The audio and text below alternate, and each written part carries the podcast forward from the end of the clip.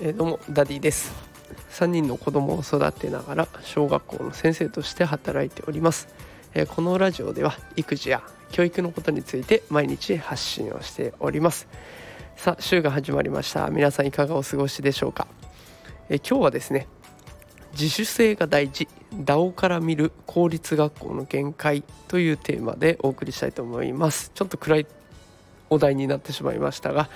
えっと、私先日 NFT を購入しましてでそれに関連してね Discord というものに参加してみました。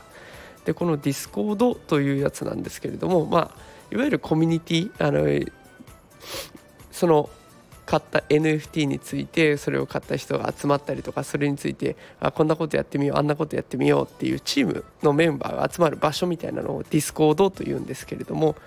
でそこには今話題の DAO、DAO、DAO の世界が広がっていました。でこの DAO っていうのはねあの日本語で言うと自立分散型組織と訳されますが、まあ、こんなことが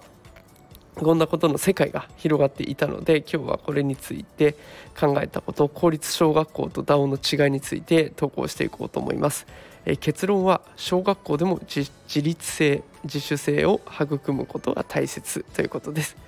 えお子さんが大人になった時にはきっと DAO のような組織が当たり前になってくると思います早めに手を打っていけるように、えこのラジオぜひ聞いてみてください、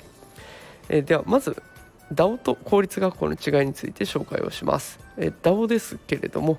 DAO っていうのは社長みたいな権力者がいません。だから今までや繰り広げられていた株式会社のような存在ではないんですね。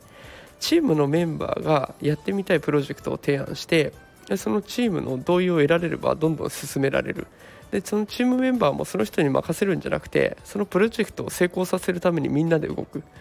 個人が考えてチームみんなで動いていくみたいな大雑把なまとめ方ですがこんなイメージになってます。だから非常に温かいやり取りが繰り広げられていてあそれいいですね。こんな風にしたらどうですか？あここはちょっと危ないからこれでいきましょうか？とかっていうこう自分たちでできることを出し合ってどんどんそのプロジェクトを進めていってるんですね。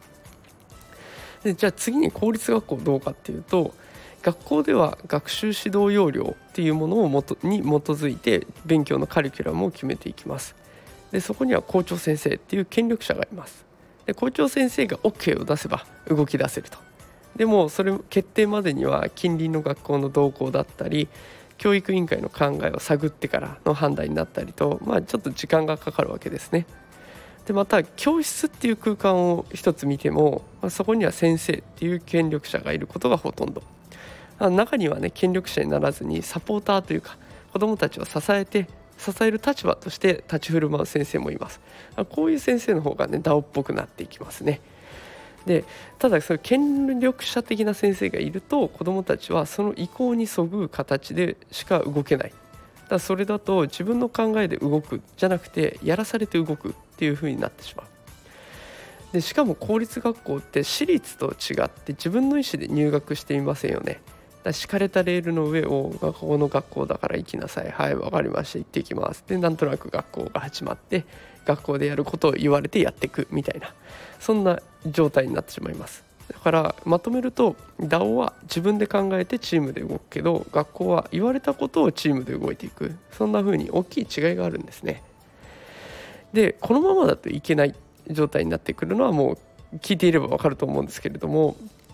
子どもたちが自分で考えたことを臆することなく表現できるようにしないと子どもたちが大きくなった時に太刀打ちできないんですね。でそのためにまず変わるのは私たち先生だと思います。子どもの意見を他のこと考えながら進めていって失敗も成功もどっちの結果になったとしても次に生かせるような働きかけが必要になってくる。で子供にとってみたら目の前の大人がねそんな姿を見せてくれたら最高かなと思うんですよね。だからあのあ失敗してもこうなればいいんだってこうして頑張っていけばいいんだ成功したらさらにいいなとか、え安心してきたらね子どもたちが今度変わっていってくれます。この DAO が広がっていけば自分で考えて行動していくことが求められちゃうんですね。自分がどこのコミュニティに属するか自分にできることは何か考えて動く必要がある。誰も指示を出してくれない。この練習を学校で積めるようにしていきたいなと思うんです。さあ今日ねあの DAO のことについて話しましたがあのこれ何もそういったコミュニティの世界だけじゃなくて家でも同じだと思うんですよね。つい親の言うことを聞いてほしいと願ってしまいがちです。私もそうです。でもね今後のことを考えると自分で決めて自分で動いていくっていうことを習慣にしておいた方がお得かなと思います。失敗を覚悟して子供がやらかすんだと思って次につなげられるようにサポートしていくっていうのが私たち親に求められる姿勢なのかなと思います。一緒に耐えましょう。頑張りましょう。あの何かやるもんだと思って覚悟していけばうまくいかないんだと思って覚悟しておけばダメージも減りますのでできた時には大いに褒めてできなかった時にはじゃあこうしてみようかと次につなげて子供と一緒に頑張ってやっていきましょう。さあということで今日はえ自主性が大事 DAO から見る公立学校の限界ということでお送りしました、えー、こんな、えー、内容をノートや Twitter でもお送りしてますのでもしよかったら覗いてみてください。それでは最後まで聞いてくださってありがとうございました。それではまた明日。さようなら。